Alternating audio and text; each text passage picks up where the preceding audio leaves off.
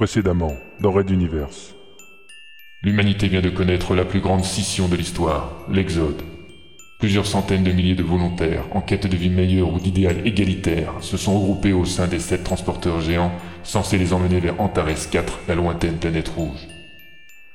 À bord de ces vaisseaux, les contradictions et les malheurs de l'homme les poursuivent. Conflits politiques, sociaux, culturels, ethniques. Pourtant sur le point de quitter l'univers connu par la passe de Magellan, l'Exode adire toujours la haine des nouveaux maîtres de la planète d'origine Materwan.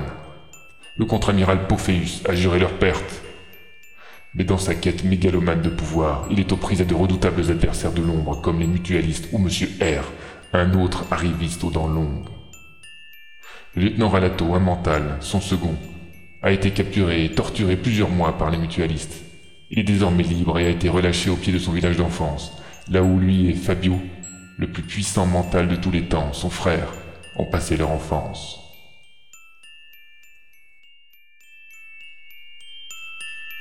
Red Universe. La plus grande saga galactique jamais racontée au podcast. Chapitre 11 Dynastie.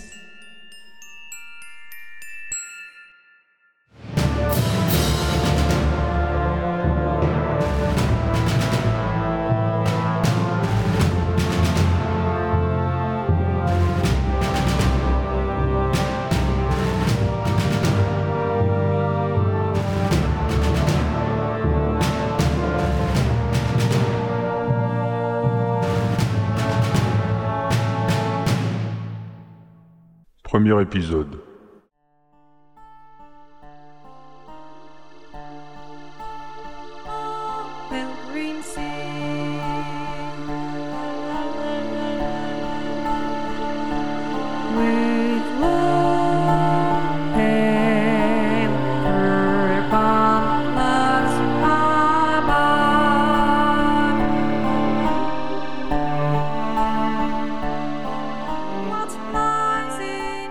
Le blason des Houlis trônait fièrement au-dessus de l'immense miroir, face au lit en baldaquin. La fameuse tête de cerf aux cornes ciselées sur fond d'un bouclier de bronze, un emblème familial qui avait traversé les temps depuis l'aube de la royauté de Materwan. D'ailleurs, en haut à droite du bouclier, on pouvait apercevoir les deux étoiles dorées aux quatre branches principales, entourées d'une couronne aux 16 branches secondaires. Les récompenses royales, autorisées à être placées sur le blason, symbolisant deux actes particulièrement valeureux, réalisés par des ancêtres de la famille lors de grandes batailles. Le jeune nourrisson leva un petit bras vers le glorieux symbole de sa lignée, ouvrant de grands yeux devant ces formes inconnues.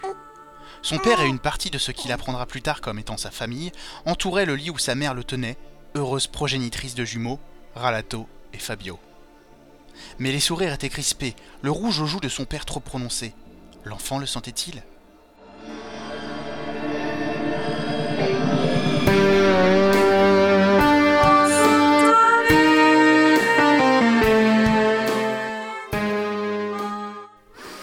Ralato ouvrit les yeux.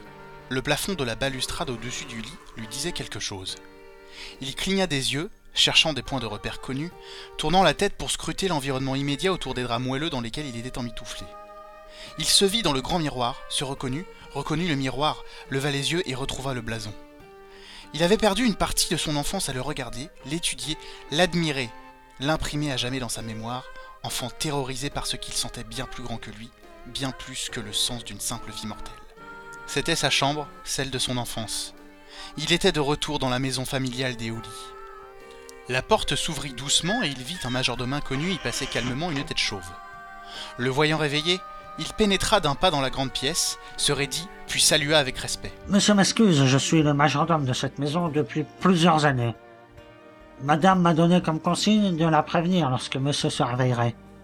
Permettez-moi donc d'aller porter ce message ainsi que que vous rapporter ce faisant quelques rafraîchissements. Et sans attendre la réponse, il tourna des talons, referma la porte derrière lui, en s'éloignant d'un pas clair et assuré.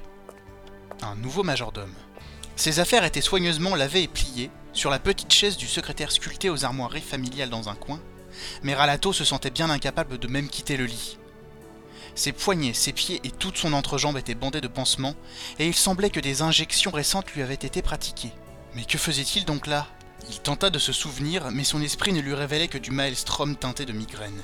D'ailleurs, un vertige survint, l'obligeant à reposer son dos contre les coussins et à reporter son attention sur le plafond de la balustrade. Ses yeux se fermèrent d'eux-mêmes, tandis qu'un mot, un simple mot, ressortit du cafouillage de sa mémoire. Mutualiste. Souffrance, torture, combien de mois passés dans le repère? Pourquoi m'avait-il laissé repartir? Pourquoi?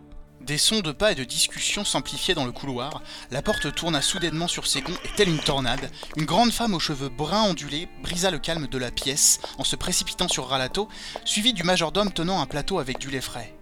Celui-ci sourit.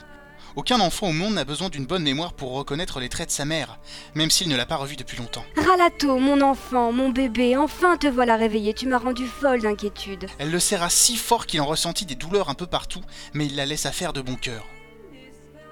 Le destin lui avait permis de revenir chez les siens, et après le drame de ces derniers mois, il n'en demandait pas moins.